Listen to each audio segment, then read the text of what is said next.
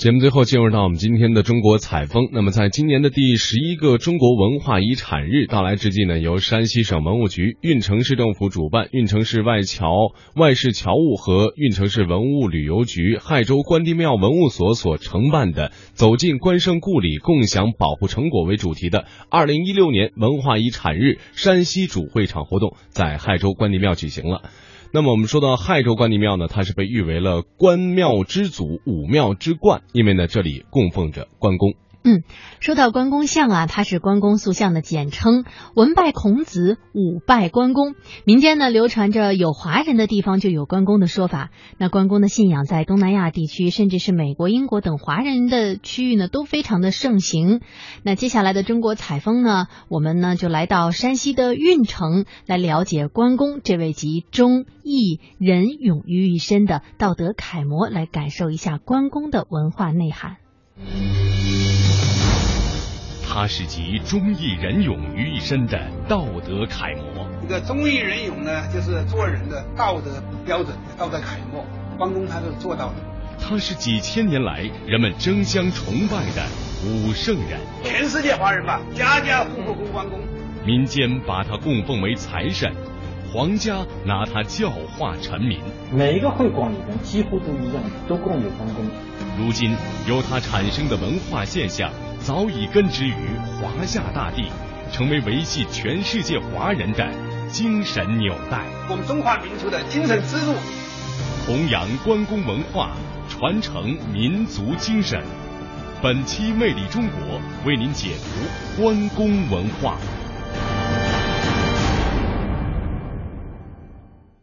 世界关系中餐总会第十一届恳亲代表大会。现在开幕！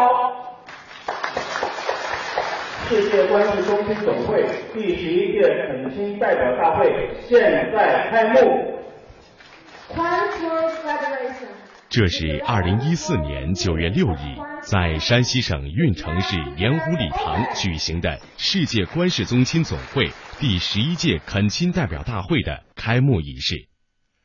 来自世界各地的二十多个国家的上千名关氏后裔，在会场见证了这一盛大的团聚。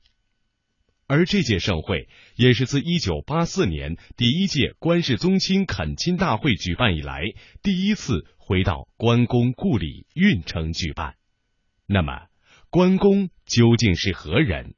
为什么至今仍吸引着五湖四海的关氏宗亲以及无数追崇者不辞辛苦？远道而来。关公是两千年来人们对于三国之时一代名将关羽的尊称。关羽字云长，出生于公元一六零年，卒于公元二二零年。在六十年的戎马生涯中，关公策马横刀，驰骋疆场，征战群雄，辅佐刘备。完成了天下三分鼎立之大业，谱写出一曲千古浩荡的人生壮歌。关公充满英雄传奇的一生，被后人尊崇为忠义仁勇集于一身的道德楷模，成为中国封建社会中后期上至帝王将相，下至士农工商，无人不顶礼膜拜的神圣偶像。华东师范大学教授刘仲宇：关羽这个人呢，他生前的很多缺点呢，嗯，到他死后当然人家都忽略不计了。皇帝表彰的是忠义，民间的尊崇他的也是忠义，民间对他信仰主要也是在这点上面。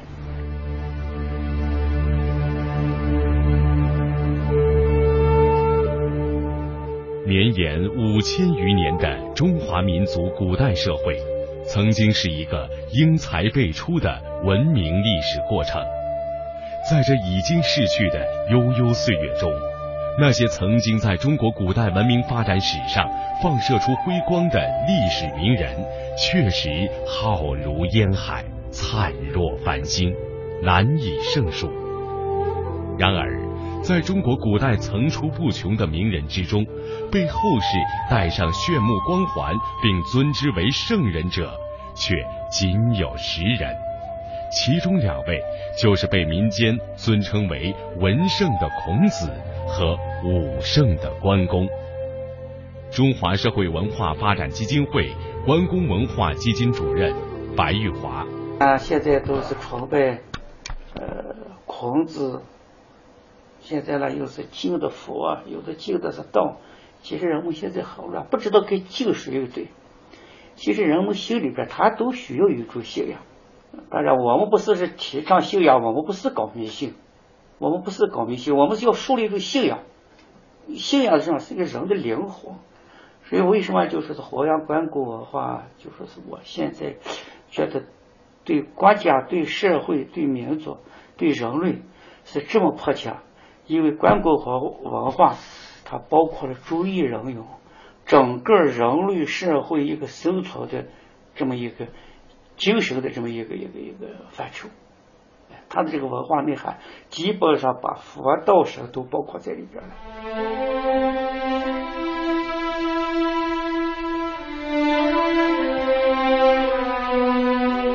关公是儒释道三教所共同尊崇的圣人，儒家尊关公为武圣，在佛教中，关公被尊为伽蓝菩萨，道教更是尊奉关公为关帝圣君。全国政协委员、农工党中央书画院副院长汪国新，我呢画关公，我有一首诗叫做《晋画关公五十年》。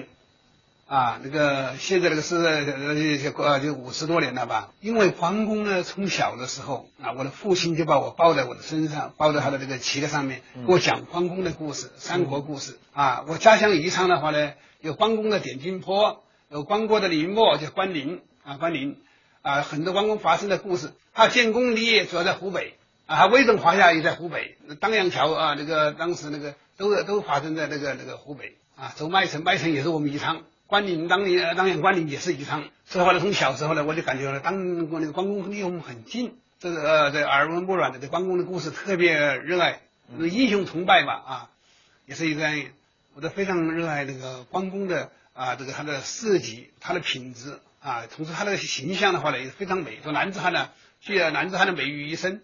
这个原来画关公呢，他之前的那个不自觉的画啊，就是就是。把关公画上的美啊，那个美人宫啊，骑马呀，啊，上升到了一种那个自觉啊，可能还是九八年。啊，九八年当时呢我们那个最开始的就在这个东南沿海啊，这个打拼。啊，当时呢，这个全国都是孔雀东南飞嘛，那儿去，嗯嗯，我发现的话，很多那个呃呃海内外的华人啊，都这么崇拜关公。啊，你你你是说海内外的华人？全世界华人吧，真的啊，全世界的华人，家家户户供关公，这是我震撼的。所有的我国家去的时候，华夏一个家家户户供关公，他为什么呢？我觉得在我们来说话呢，这个有一个时间差啊，一个断层。什么叫断层呢？关公他是作为一种啊，那个从大的来说啊，它是一种文化现象；另外一方面来说，它是一个宗教信仰，它是一个宗教文化。啊，儒道佛，当然儒不算教啊，它是儒学。我们中华民族的精神支柱，三根柱子，儒道佛三根柱子，但是他们不是顶，他们是一个柱，上面是没有屋顶。是关公这个儒道佛，他的一个一个顶盖住了。到最后高端的时候，全部都把关公就请出来了。现在所有的儒道佛的庙里面都有关公，都有关公。你说的那人是谁？不敢相瞒，正是在下。啊。何不早说呢？原来贵人就在眼前，刘兄，你说吧，让俺老张怎么干？说吧。哎，我想招募乡勇，讨贼安民，只恨财力不足。哈哈哈哈这有何难？俺颇有家资，愿与公同举大事。此话当真？某向来说一不二。好。哈哈哈！请。哎单丝不成线，独木难成林呐！这势单力薄，入盟不弃，某愿相随。这是一九九四年第一版电视剧《三国演义》中关于桃园三结义的故事。桃园三结义是江湖义气楷模，是人们心目中的偶像。全国政协委员、农工党中央书画院副院长汪国新。关公他区别其他的话，他就是呃目的很明确。当时桃园结义的时候，他就要统一啊，我们大汉一统啊，这个和现在的话来结合，我们啊也是中国统祖国的统一啊，也是很呃很切实的。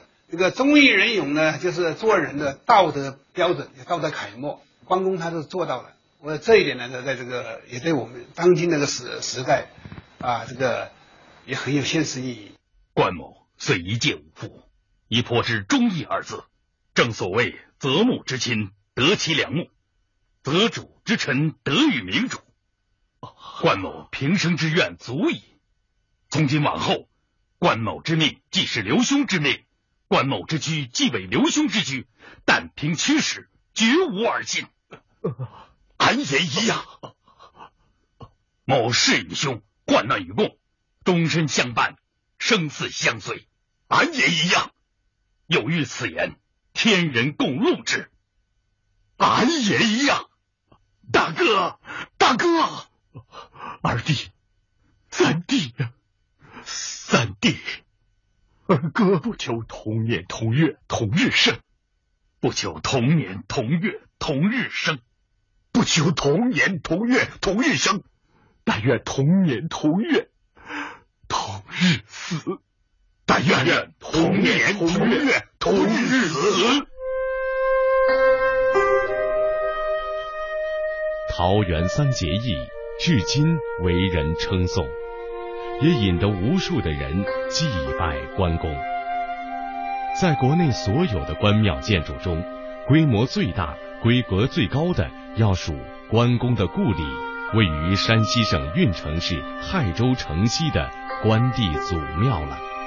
山西省亥州关帝祖庙文物管理所所长魏龙：从关帝庙来说，可以说在明清时期。关帝庙呢就很多了，那时候就有一个说法：县县有文庙，而村村有文庙，所以可见关帝庙之多。那么海州关帝庙呢，因为是关公的故里，长平江庙呢又是关老爷的家，所以呢被大家呢称为五庙之祖、五庙之冠。嗯，它占地面积和它的规制以及它的历史状况，我们总结四句话：第一个就是历史最久。第二个，规模最大；第三个，档次最高；第四个，保存的最完整。这是他这个庙的情况。嗯，特别是从家庙的情况来说吧，就是关公故里家庙的这个情况来说呢，世界上其他的关帝庙呢，嗯，都没有他这儿的规制。你比如说，这儿有上祖殿，就是关老爷的上三代祖先。